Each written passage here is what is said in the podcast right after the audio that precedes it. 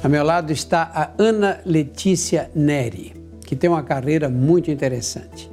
Ela se formou em medicina na Universidade de São Paulo em 2013 e foi trabalhar no Hospital Municipal do Mboi Mirim, no Jardim Ângela. Depois passou seis meses atendendo numa unidade básica de saúde no interior da Paraíba. E aí se juntou aos Médicos Sem Fronteira. De onde vem esse gosto por trabalhar em lugares pobres desse jeito? Eu acho que veio de casa, né? Na verdade, meus dois, meus dois pais são médicos, eles são formados em saúde pública. Minha mãe trabalha hoje no sertão da Paraíba, ela é infectologista, trabalha também numa unidade básica. Meu pai trabalhou com saúde pública a vida toda. Então sempre foi uma discussão na nossa casa, né? O ser médico, que eu via meus pais sendo médico, era muito mais do que só tratar pacientes. E eu sinto que foi uma das minhas motivações para entrar em medicina foi também poder oferecer alguma coisa para a comunidade. E dentro da faculdade eu fiz vários trabalhos voluntários, eu trabalhava numa ONG que oferecia é, educação em saúde serviço, e orientação jurídica para comunidades ribeirinhas, indígenas e quilombolas. E também trabalhava com uma organização dos próprios alunos da Faculdade de Medicina da USP, onde a gente dava aulas preparatórias para o vestibular para jovens carentes. E você que procurou os Médicos Sem Fronteira ou eles que te recrutaram? Não, eu que fui atrás. Eu mandei o meu currículo. Na verdade, eu não tinha grandes esperanças. Eu tinha na minha cabeça que eram, enfim, médicos doutorandos em infectologia, pessoas com altíssimas qualificações na área que iam. Mas, na verdade, o que a gente procura em Médicos Sem Fronteiras são, além, lógico, de uma formação técnica forte, é a motivação humanitária. Né? Eu sinto que foi uma das coisas que talvez o meu currículo tenha chamado a atenção. E aí, quando eles te chamaram, propuseram o quê? Quando me chamaram, me propuseram meu primeiro projeto foi na Etiópia. Na verdade, a 40 quilômetros da fronteira com o Sudão do Sul.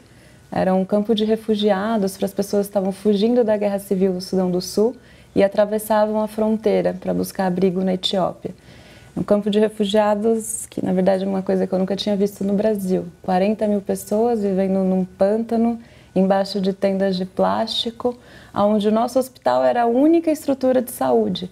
E eu, como médica, era a única médica formada em um raio de quilômetros. Para os 40 mil? Isso. A cidade mais próxima ficava a seis horas de distância por carro. E o que eu achei impressionante em Médicos Sem Fronteiras era a habilidade dessa organização de trazer serviços de qualidade. Então, eu tinha a ideia que eu chegaria lá com um estetoscópio e uma caneta, e na verdade eu cheguei para um hospital, onde a gente tinha energia elétrica. Era um hospital assim, de, construído de emergência, um hospital. É, Isso, era, era um, uma construção gente, sólida. É o que os americanos chamam de field hospital, né? Aquele hospital de tendas, mas que se consegue manter tendas feitas especialmente para isso, para hospitais, que a gente consegue manter o nível de higiene apropriado mas que é uma estrutura ao mesmo tempo móvel para poder ser colocada em local de forma fácil, para a gente conseguir construir de forma fácil. Então a gente tinha as tendas, na verdade já tinha 80 leitos com uma ala pediátrica, uma UTI, com gerador de eletricidade, com oxigênio, com antibióticos. É lógico, a gente não tinha serviços diagnósticos precisos, a gente conseguia ter laboratório básico, não tinha um raio-x, um tomógrafo mas medicina básica, que na verdade é o que se precisa nessas comunidades, a gente conseguia fazer. E na verdade o que as pessoas morrem num campo de refugiados são de cinco causas básicas. Quais né? são? As pessoas morrem de malária, de desnutrição, de sarampo, de pneumonia e de diarreia. É isso. Todas e você era a única médica que você atendia crianças, velhos, todo mundo? Na verdade, tinha uma equipe de 15 profissionais de saúde locais que não são médicos. Na Etiópia tem uma formação intermediária entre o médico e o enfermeiro. É um profissional que fez quatro anos de curso universitário, tem qualificações para tratar condições básicas, mas ele não tem compreensão de, enfim, de fisiopatologia, chega a um certo limite, né? Então eles faziam o grosso do trabalho, né? Viam todos os pacientes que vinham no, no, no pronto atendimento, a gente fazia visita juntos e a, o meu papel não era só ser a médica, né? Era criar a capacidade técnica nesses profissionais, Então, passar a visita nos pacientes, discutir casos, ver os casos difíceis com eles, discutir fisiopatologia, tentar criar uma base onde eles possam construir depois. E o teu trabalho era feito no hospital ou você também tinha um trabalho educativo nas tendas, eh, em contato direto com, com os refugiados? tinha uma enfermeira cujo papel era esse. O papel dela era educação em comunidade, né? Então tinham agentes comunitários de saúde da, do próprio campo de refugiados que eram treinados pela gente e ficavam sob o comando dessa enfermeira estrangeira que fazia educação em saúde e também tinha um papel de vigilância epidemiológica. Então ela visitava as tendas para ver, eh, a gente estava tendo uma epidemia de hepatite E também uma doença que eu nunca tinha visto no Brasil, é, mas que... Muito rara, dá só no norte do Brasil. Exato, mas que tornou-se endêmica nesse campo de refugiados pelas condições de higiene e de qualidade de saneamento muito baixas. Então, ela fazia vigilância epidemiológica de hepatite E, de sarampo, de causas de, de epidemias e educação em saúde também. Como era a tua rotina? Você morava onde? A gente morava dentro do hospital. Então, o hospital ficava de um lado e as acomodações do outro. Em tendas? A gente morava numa estrutura de alvenaria, mas muito básica. Quando eu cheguei, tinha energia elétrica só para o hospital e não tinha para nossa casa, porque o gerador era um só. E todos nós fizemos a escolha de priorizar o hospital. Então era uma estrutura básica, a gente não tinha. tinha... Uma cama, um banheirinho? Banheirinho sem água corrente, era uma latrina e banho de, de balde durante oito meses. Oito meses. É. E você acordava que horas? A minha rotina diária era muito quente. então eu acordava cedo. Minha rotina diária era passar visita nas enfermarias com os médicos. Eu tinha uma pediatra estrangeira que fazia isso na ala infantil e eu fazia a visita do, da UTI dos adultos. Depois eu ficava à disposição no pronto atendimento para discutir casos com os médicos, ver pacientes mais complicados juntos, e a gente ficava de plantão durante a noite, ou eu ou ela, para ver as intercorrências que aconteciam. Uma noite você, outra noite ela. É. E você ficava sem dormir dia sim, dia não? A gente ficava à disposição, né? Então a equipe médica local, que de novo não eram médicos, mas conseguiam lidar com essas situações básicas, eles conseguiam lidar com a maior parte das coisas. Mas quando tinha intercorrência, invariavelmente a gente era chamado. Então era um ritmo de trabalho muito intenso, né? E prolongado, na verdade, né? Porque a gente ficou. E a barreira da língua? Tínhamos tradutores. A barreira da língua foi uma das coisas que eu mais me preocupei quando fui, né? Porque como médico, ainda mais médico que gosta de trabalhar nesse tipo de contexto, a gente está muito acostumado à troca com o paciente e a entender o contexto dele como determinante do seu estado de saúde. E lá na Etiópia, antes de eu ir, eu fiquei pensando como que eu vou conseguir chegar a isso, né? Se eu não consigo falar com a pessoa diretamente. Mas aí eu aprendi que a comunicação não verbal é tão importante, né? mesmo quando a gente está em outro país.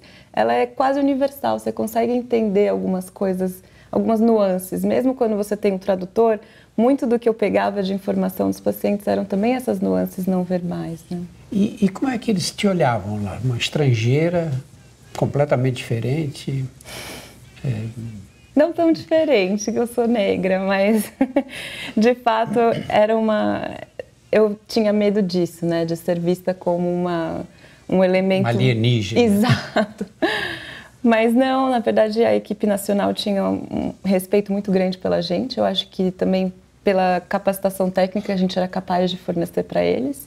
E a população local muitas vezes era a primeira experiência deles num médico. Né? E isso que me impressionou foi a diferença entre a nossa realidade brasileira, que é ruim, infelizmente está se tornando mais ruim agora, com a África, porque por mais difícil que esteja no Brasil, a gente tem uma rede de imunização básica, você pode levar seu filho para tomar vacina, ele vai ter um contato com um médico em algum ponto da sua vida, espera-se. Lá na África, você consegue ver uma mulher que ficou grávida aos 20 anos e ela nunca viu um médico na vida dela, ela não entende qual é a, qual é a relação que deve se ter, né? Então, a admiração e o respeito que a gente tinha dessa população era incrível, o sentimento de agradecimento, mesmo quando a gente não era o suficiente, mesmo quando a gente recebia pacientes desnutridos, diarreicos, em sepse, que acabavam falecendo, nunca era uma reação de você poderia ter feito mais, era sempre muito obrigado por tudo que você fez. Letícia tem uma experiência que, lógico, não é comparável à sua, mas a experiência em cadeias, né? que você tem que fazer medicina, resolver o problema ali sem imagens, sem exames de laboratório. E como para você, como foi praticar esse tipo de medicina? Você foi preparada na medicina para fazer medicina com todo o apoio tecnológico, né? E como, como foi essa adaptação para essa forma mais, mais básica da medicina? É um é reaprendizado, né? Você sair do Hospital das Clínicas da Universidade de São Paulo, né? um hospital terciário, com todos os serviços, com os maiores especialistas do país, e ir para o estetoscópio, a percussão, apertar a barriga, né? Então, a falta daquilo me fez reaprender, né, a voltar a uma medicina mais antiga, que é a medicina de, de pôr a mão no paciente, de ver o paciente, conversar com o paciente, de tirar uma história do que está acontecendo com o tradutor, né? Então, um desafio grande também, mas foi um reaprendizado aos poucos, né? Quando eu cheguei, na verdade, eu achei como que eu vou conseguir fazer um diagnóstico de pneumonia? vou, vou perder várias aqui que eu não estou escutando, esse bebezinho, será que tem, será que não tem? Mas com o tempo o seu ouvido vai aprendendo. Eu acho que eu sou uma médica melhor também por causa dessa experiência. E como a experiência de pessoas assim, adultas, que nunca é, tiveram contato com um médico, de repente tem que tirar roupa, ser examinados, ser tocados por uma médica jovem como você? Eu acho que ser mulher ajudou bastante. Eu via isso na maternidade, né? Essas mulheres como o exemplo que eu dei, que a primeira vez que elas vão ter contato com o médico é no momento de dar à luz. Então eu, eu sempre sentia que ser uma mulher quebrava a primeira barreira, né? De, de eu sou igual a você, eu só vim de outro lugar. E para mim a, a questão era menos o tirar a roupa, era mais o seguir ordens, seguir recomendações, entender o que é um horário de medicação, coisas que na nossa cabeça são básicas. Explicar, toma esse comprimido de manhã, tarde e noite, para uma pessoa que nunca tomou um comprimido, que não entende o que, que é, qual que é a função, quanto tempo vai demorar para eu melhorar. Tudo isso a gente tinha que explicar. Era uma educação em saúde no sentido mais básico da coisa. Quanto tempo você ficou no total na Etiópia? Fiquei oito meses. Oito meses. E aí? E aí eu voltei para o Brasil. Sentiu falta? Bastante, né? No final estava fazendo 50 graus. 50 graus. Parecia a superfície de Marte, um deserto, um pântano seco, 50 graus de temperatura. Aí eu voltei para o Brasil, que de novo foi um reaprendizado, né? Voltar a, enfim, rever minha família e voltar a trabalhar aqui no Brasil foi uma volta à realidade totalmente diferente, né?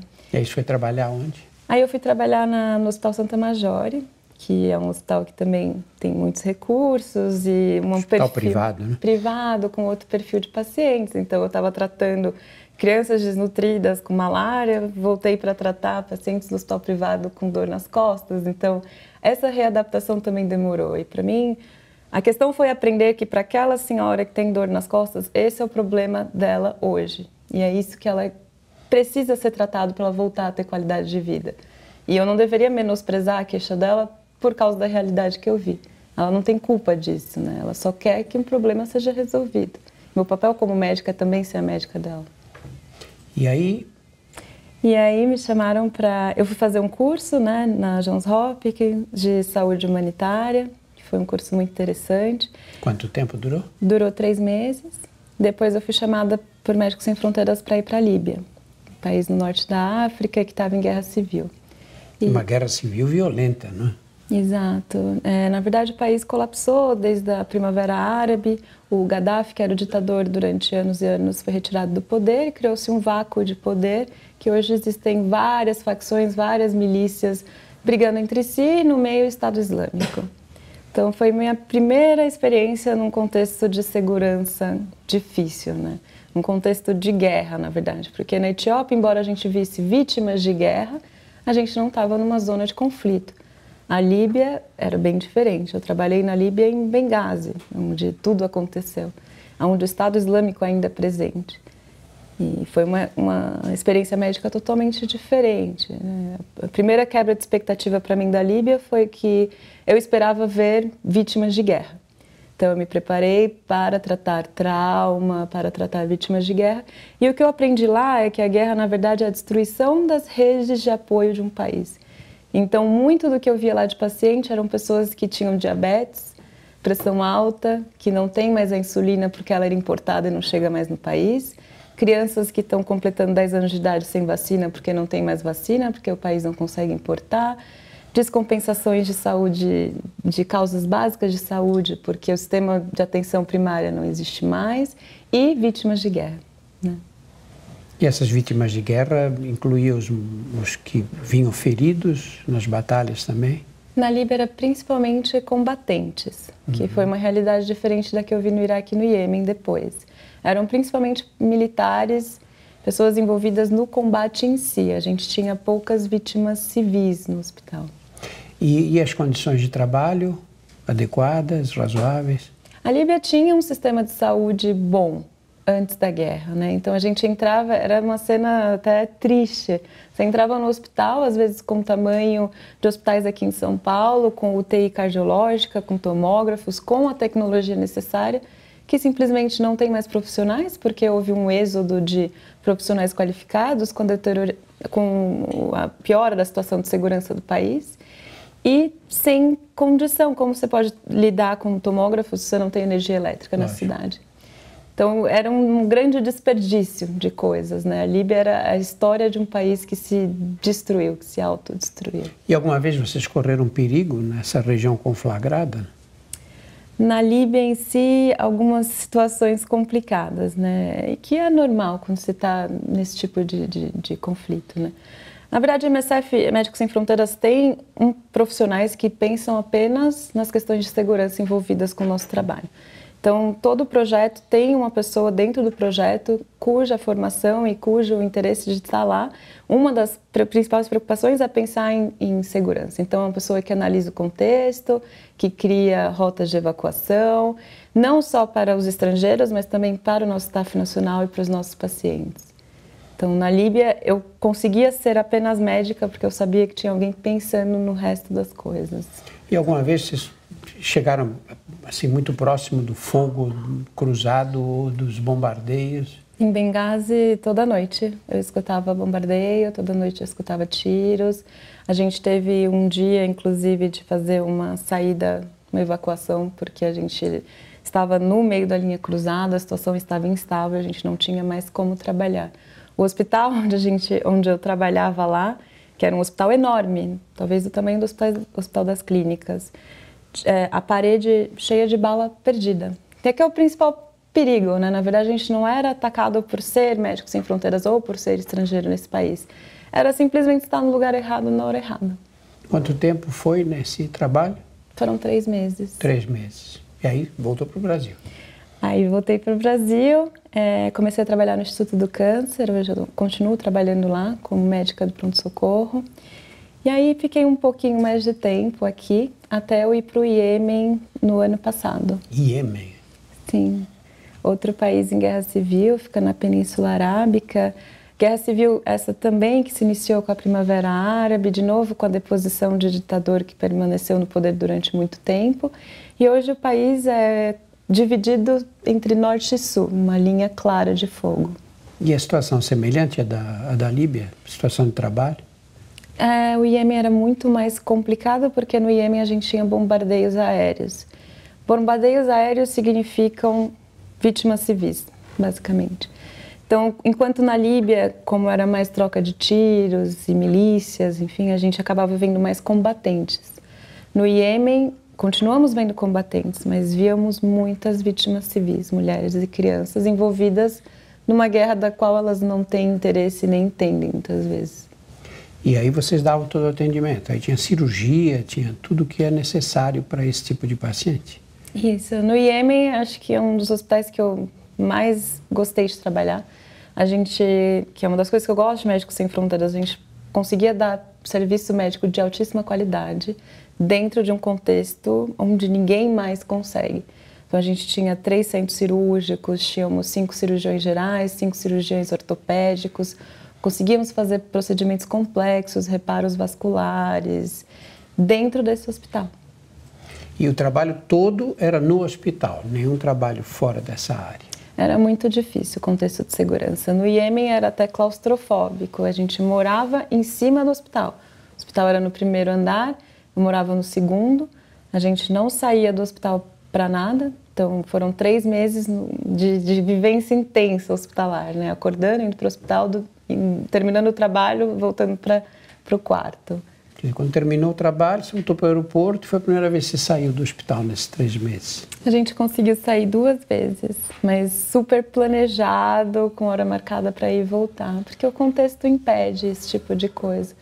É um, um local ainda muito volátil, com presença de Al-Qaeda, de Estado Islâmico, aonde sim estrangeiros são é, alvos, independente do que a gente faz como médico ou não, pelo simples, simples fato de serem estrangeiros.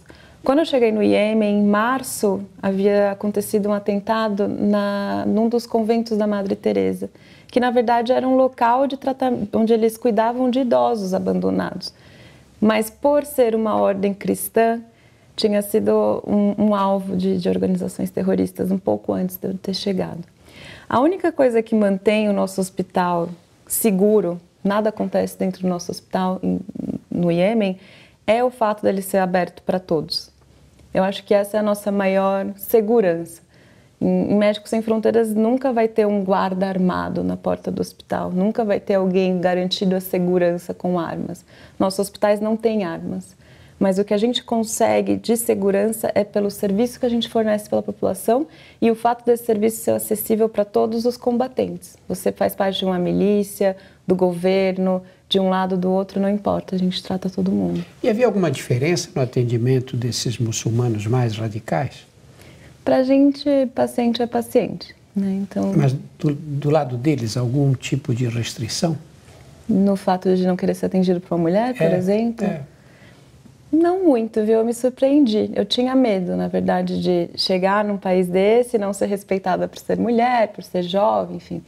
Nada disso aconteceu. Acho que muito facilmente a gente conseguiu enfim, conseguiu dizer aqui que a gente estava fazendo lá e isso foi respeitado pela comunidade local. E não acontecia assim, no meio da noite, de você trancada no hospital há tanto tempo, dizer o que, que eu estou fazendo aqui nesse lugar? Acontecia. Lógico, lógico que acontece, né? Você pensa, seus pais estão aqui vendo televisão, minha mãe ficava na CNN, meu pai na CNN, aconteceu isso, isso, isso. Quando eu estava lá, teve um bombardeio em, em, um hospital de médicos sem fronteiras, né? Essas coisas infelizmente continuam acontecendo, que não foi o hospital no qual eu trabalhava, foi um hospital ao norte do Iêmen. E aí meus pais ficaram malucos. Você tinha comunicação, internet? Uhum, a gente tinha internet. Então eu acordei com um milhão de mensagens: você está viva, você está bem? E aí nesse dia eu lembro que eu pensei: nossa, eu tô fazendo, deixando tanta preocupação, né, para minha família. Será? E aí você está dormindo com os tiros e você acorda com barulho pensando: tá vindo da onde? Tá vindo daqui? Tá vindo dali? E aquilo vai crescendo na sua cabeça, né, depois de passar tanto tempo. Mas o que para mim fazia diferença era passar a visita no hospital e ver os pacientes que a gente tratava. Essa era a motivação tanto na Etiópia quanto no Iêmen. Você descer para a sua enfermaria e ver aquele, aquele grupo de 80 pessoas que está sendo tratada de, com qualidade, graças ao seu trabalho, num local onde ninguém mais está fazendo isso, essa era a motivação de continuar. Né? Você sente que é você que faz a diferença mesmo, né? É, porque eu acho que no serviço médico atual, assim, no Brasil, lá fora, o nosso tratamento do paciente acaba sendo dividido em parcelas, né? Ele chega no pronto-socorro, depois ele, um médico vê, ele vai para a enfermaria, outro médico vê, depois vai para UTI, outro vê, alguém outro dá alta. Lá você conseguia ser responsável pelo seu paciente do, do começo ao fim, né? ao fim. E isso era muito gratificante, quando dava certo, lógico. Então, você pega, eu lembro de um paciente até hoje, uma paciente com malária cerebral, que é uma das coisas que eu aprendi lá também, cefalopatia por malária. Uma menininha de 7 anos que chegou em coma, e eu lembro, foi durante a noite na Etiópia. Fui atender a paciente e pensei, meu Deus, acho que é o fim, né? Infelizmente. E infelizmente uma das coisas que eu aprendi lá é ver muita morte de criança que eu nunca tinha visto no Brasil. E aí fui dormir, fiz todas as medidas, comecei o antimalárico, já conversei com a mãe que a situação era muito difícil e fui dormir, naquelas duas horinhas até o amanhecer. Quando eu acordei, às sete da manhã, eu vi uma criança na porta da enfermaria, pulando, andando. Nossa, parece com aquela menininha. Quando eu fui ver, de fato, o antimalário, que ele tem essa capacidade de baixar a parasitemia rápida, E aquela menina que estava ali brincando era a mesma criança que eu vi em coma há quatro horas atrás. E essa gratificação de ter aquela mãe te abraçando, falando obrigado por tudo que você fez, é uma coisa muito de, desse tipo de trabalho, né, com Médicos Sem Fronteiras, que, eu, que é o que me faz continuar, eu acho. Letícia, depois da Líbia, do Iêmen, esses lugares com tanta paz, você foi parar onde? Depois do, da Líbia e do Iêmen, eu fui para o Iraque. Para o Iraque? Uhum. Em que cidade do Iraque? Fui para Mossul, que é a cidade que foi dominada pelo Estado Islâmico durante três anos e hoje está envolvida numa batalha enorme uma guerra civil, na verdade, onde o exército do Iraque tenta retomá-la e expulsar o Estado Islâmico do local. E a cidade, nas imagens mostram a cidade completamente destruída hoje, né? Infelizmente. Mossul era a segunda maior cidade do Iraque, antes, enfim, de tudo que aconteceu. E ela foi basicamente sitiada pelo exército do Iraque e metade da cidade já foi tomada pelo exército do Iraque, o Estado Islâmico já saiu, mas a grande batalha é a outra metade, que, é, que envolve a cidade, a, a cidade velha, é uma densidade populacional enorme, e o Estado Islâmico faz uma guerra de guerrilha, com bombardeios aéreos vindos da coalizão de Estados Unidos, França e Exército do Iraque. Então, é uma guerra com um grande número de casualidades civis, uma enorme destruição de infraestrutura e para serviços médicos, enfim, não existem mais hospitais funcionantes em Mossul, a não ser os hospitais apoiados por Médicos Sem Fronteiras. E é de Mossul que você mandou esse vídeo aqui. Isso. Dá uma olhadinha. Mossul fica assim no norte do Iraque, não é? Exato. Fica próximo da fronteira com a Síria. Com a Síria. Que é mais ou menos aqui. E o trabalho aqui, vocês chegaram a via paz ainda ou já estava já estava conflagrada a região? Já estava conflagrada quando eu cheguei. Esse é o nosso hospital. É, aí o que vocês estão vendo são cenas de uma, um evento que a gente chama de casualidade de massa. A gente recebeu mais de 50 pacientes no período de 20, 30 minutos, todos feridos de guerra. Essa é a questão da guerra, né? Os pacientes vêm fluxos enormes. Foi uma das coisas que eu também aprendi com Médicos Sem Fronteiras. Não é um fluxo controlado, onde você recebe um acidente de carro, depois outro. É um fluxo enorme. Muitas das nossas vítimas aí são crianças. crianças né? E aqui é você. Exato. E uma das coisas que eu estou falando aí é a questão de unidades familiares que chegam juntas. Então, às vezes você recebe a mãe, o pai, o filho. Um vai para a cirurgia, a mãe precisa fazer uma amputação, a criancinha é, tem que fazer uma laparotomia. Então, é um, são situações de estresse emocional também muito grandes para, para os profissionais de saúde e para os pacientes. E o hospital aqui em Mossul é um hospital com, em barracas também, não é? É, de novo o conceito de hospital de campo, né? A gente tem essas barracas, inclusive um centro cirúrgico que fica dentro de uma, barra, de uma tenda, mas que a gente consegue manter a asepsia. E essas equipes aqui são, contém o quê? Médicos, enfermeiras, quem mais? É, a equipe estrangeira são médicos, enfermeiras, a gente sempre tem um profissional de administração, finanças e RH. Essa é a divisão da cidade entre o leste e o oeste. O oeste sendo a parte que ainda está dominada pelo Estado Islâmico e que ainda tem os grandes conflitos. Então, retomando, a gente tem um profissional de administração e RH sempre, tem um coordenador de projeto e um responsável pela logística e engenharia, que são as pessoas que de fato constroem e cuidam dos nossos suprimentos e as redes de de, enfim, uma logística enorme, né, para trazer todas essas medicações para uma área de guerra. Esse aqui é um outro hospital que a gente fez uma estrutura de containers, então a gente conseguiu colocar no local muito rapidamente. E aí vocês conseguem ver vários profissionais locais. Temos enfermeiros, no Iraque a gente tinha médicos, a gente tinha cirurgiões locais, que inclusive eram profissionais muito bons. Escuta, e a sede do Médicos Sem Fronteiras funciona onde? Médicos Sem Fronteiras tem várias sedes, né? A gente tem é, sedes, todas ficam na Europa. A gente tem em Paris, Barcelona, Amsterdã, é, Bélgica, em Bruxelas e Genebra. E Genebra. E os funcionários são recrutados no mundo inteiro. Temos escritórios locais, né? Esses são os grandes centros operacionais, que são as sedes, por assim dizer, onde a gente decide as operações em si, que tipo de projetos vamos fazer e aonde. Mas temos escritórios locais, que fazem é, captação de recursos e também recrutamento. Inclusive, no Brasil, a gente tem um escritório que fica no Rio de Janeiro, que foi onde eu fui recrutada.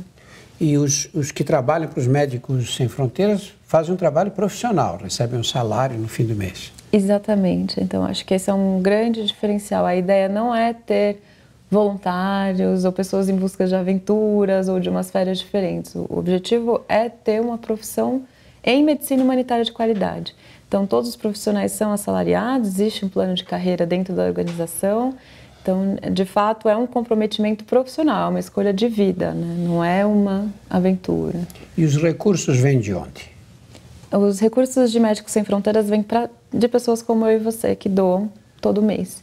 Então, 95% do que a gente tem de recurso é de doações privadas. Então, não são grandes corporações, não são governos, são pessoas que doam um pouco do seu salário todo mês para a organização. E a organização tem liberdade total de organizar os serviços. Esse é o grande diferencial de ter doadores privados. Né? Existem algumas grandes ONGs né, que, por receberem doações de governos ou de grandes empresas, têm uma agenda própria do que deve ser feito ou não feito, né? principalmente num local como o Iraque, onde a gente tem grandes países envolvidos nessa guerra. Médicos Sem Fronteiras não. Como as doações vêm sempre de doadores privados, de pessoas particulares, a gente pode determinar o que a gente quer fazer baseado numa única coisa, que são as necessidades médicas da população que a gente quer atender. Há muitos brasileiros como você trabalhando para os Médicos Sem Fronteiras? Cada vez mais. A gente tem 170 brasileiros, muitos médicos brasileiros, que é uma coisa que me alegra muito que eu acho que no final o médico brasileiro tem um perfil muito interessante para esse tipo de trabalho.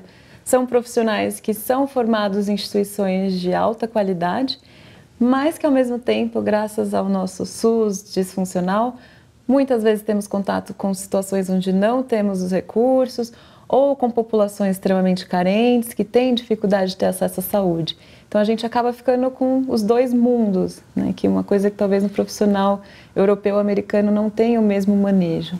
Letícia, e você, como é que você vê o seu futuro? Você ainda é uma médica muito jovem, você vê o seu futuro trabalhando aqui no Instituto do Câncer, como você trabalha, com todo acesso à tecnologia, ou indo parar nesses lugares remotos aí até o fim da vida?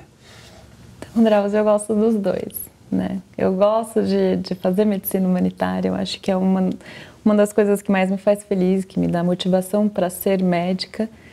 Mas ao mesmo tempo eu também acho que existe um trabalho a ser feito no Brasil, né? Eu não consigo me desconectar. E eu sinto que as coisas que me foram dadas na faculdade, na minha formação, de alguma forma têm que ser devolvidas. Então acho que eu vou continuar sempre nesse indo, voltando, indo, voltando, fazendo coisas lá e tentando cada vez mais integrá-las com o que eu faço aqui. Eu acho que o que Médicos Sem Fronteiras, minhas experiências com isso mais me ensinaram é o tornar-se médico. Né? Que na verdade receber um diploma de medicina, hoje em dia qualquer um consegue, né? basta estudar, se esforçar, você vai e recebe um diploma de medicina. Tornar-se médico é um processo muito mais prolongado, no qual eu com certeza não terminei. Eu não sei se existe um término para isso. Uma das coisas que eu lembro do, do Iraque era do, do Iêmen, do Iraque, é a dedicação do nosso staff nacional. Porque a gente fala muito do, do médico estrangeiro. Mas eu tinha médicos lá cujas famílias moram lá, ou seja, suas mulheres, seus filhos estão expostos à guerra e todo dia eles chegam para o trabalho às sete da manhã e saem às sete da noite, e saem às dez da noite, enquanto bombardeios acontecem nos bairros onde as suas famílias moram. Esse desprendimento, esse altruísmo verdadeiro pelo seu paciente que está ali na sua frente é o tornar-se médico. E isso foi uma das coisas que eu aprendi com o tempo e que ainda estou aprendendo com Médicos Sem Fronteiras e que eu sinto que eu ainda preciso também trazer para minhas experiências no Brasil. Você se vê velhinha, assim, na minha idade, ainda viajando para esses lugares? Não sei ainda, né? Ainda tem muita estrada. Mas eu, eu acho que mesmo se não for o atendimento clínico, né, no meio do mato, pensar medicina humanitária ainda também é uma coisa que me interessa, né? Pensar saúde pública, produzir coisas dentro desse contexto. Então, talvez não necessariamente voltar para a Etiópia, ficar oito meses tomando banho de balde, mas pensar o que, é a saúde na Etiópia, o que, a gente pode como comunidade internacional, fazer para diminuir o problema da desnutrição de uma forma internacional, seja através de pesquisa, através de iniciativas que mudam morbimortalidade nesse tipo de contexto. Muita gente desiste no meio do trabalho dos Médicos Sem Fronteira? Muita gente não, mas acontecem desistências. Às vezes as pessoas têm uma outra ideia do que vai ser e é um trabalho que exige uma fortaleza, uma resiliência psicológica muito grande. Eu, gosto, eu sempre conto a história para as pessoas que estão começando, né, brasileiros ou não, da minha primeira semana na Etiópia. Minha primeira semana na Etiópia, eu era uma médica, tinha acabado de chegar, os outros médicos já tinham ido embora, eu era, estava sozinha. E morreram sete crianças. Eu lembro que na minha vivência no Brasil, eu tinha visto uma criança morrer e era uma criança que já tinha problemas, enfim, neurológicos, morreu aos 13 anos depois de uma vida muito difícil. Mas na Etiópia eu via bebês morrendo, crianças de 4 anos morrendo, desnutrição, diarreia, pneumonia, sarampo, que são todas causas preveníveis, todas causas que poderiam ser evitadas. E essa minha primeira semana passou na minha cabeça várias vezes: eu estou fazendo a coisa certa? Será que eu de fato deveria estar aqui vendo criança morrer todo dia? Mas aí eu, eu lembro até hoje que um, uma pessoa mais velha, uma é, obstetriz, né, uma midwife italiana, me pegou pela mão nesse dia que eu falei, olha, eu estou indo embora. Eu acho que isso não é para mim, eu acho que eu preciso voltar para o Brasil, não saí de lá para isso, não deixei minha família para isso. Ela me pegou pela mão e me mostrou as enfermarias, cheias de crianças sendo tratadas, melhorando, bem, tendo alta, indo para casa. E aí o que ela falou foi, foram sete que faleceram porque era isso, chegou ao limite do que a gente poderia ter feito. Mas foram centenas que foram para casa pelas intervenções médicas que fizemos aqui. Então, esse é o foco que você tem que ter. E eu acho que existem desistências por isso, porque são situações de vida que são difíceis. No Iraque, para mim, o mais complicado não era nem tratar vítimas de guerra, colocar um tubo no peito, fazer isso, isso e aquilo. É uma capacidade técnica que pode ser aprendida. O difícil é olhar no, no olho de uma pessoa cuja família foi completamente destruída. Uma mãe que tem três filhos e o pai morreu na frente dela porque pisou numa mina terrestre e falar o quê? Conta para mim a sua história. E ficar lá ouvindo essa história, dia após dia, dia após dia. Isso é difícil. E aí nem todo mundo consegue e não existe culpa nenhuma nisso, né? Mas é difícil. Existe algum tipo de de trabalho psicológico, algum tipo de amparo psicológico? É uma preocupação muito grande da organização, né? Porque da mesma forma que a gente tem profissionais locais que por vezes foram expostos a situações traumáticas, como no Iraque, a gente tem profissionais estrangeiros que vêm de realidades completamente diferentes e que são expostos a situações traumáticas, chocantes, realidades de vida completamente diferentes. Então, sempre existe um apoio sociopsicológico aqui no Brasil, no escritório do Brasil. Existe uma psicóloga, quando eu estava no Iraque, que entrava em contato comigo, como que estão as coisas. Não é um tratamento, mas uma conversa, onde você pode falar livremente sobre o que você está sentindo. Se existia necessidade de tratamento, ele é coberto pela organização. E dentro dos nossos projetos, a gente tem programas de saúde mental para a população, porque imagina quanto de estresse pós-traumático que não existe uma população como essa, e para os profissionais de saúde locais que a gente contrata. Letícia, aqueles que querem fazer uma doação para os Médicos Sem Fronteira, como fazem? A gente tem um site, o www.msf.org.br. É também o mesmo site para profissionais que têm interesse na nossa organização, que gostariam de trabalhar conosco. Lá eles conseguem encontrar a descrição de todo o processo de recrutamento também. Existem outras formas de contribuir, participar do nosso, nossas ações, divulgar aquilo que fazemos, entrar no nosso site, no nosso Facebook, no nosso Instagram, nas nossas redes sociais. Todos esses contatos do Instagram, do site, do Facebook estão na descrição desse vídeo. Muito bom conversar com você, viu, Letícia? Muito obrigada. Muito prazer. Eu posso te dar um beijo? Pode. obrigada, foi muito bom mesmo. Muito obrigado.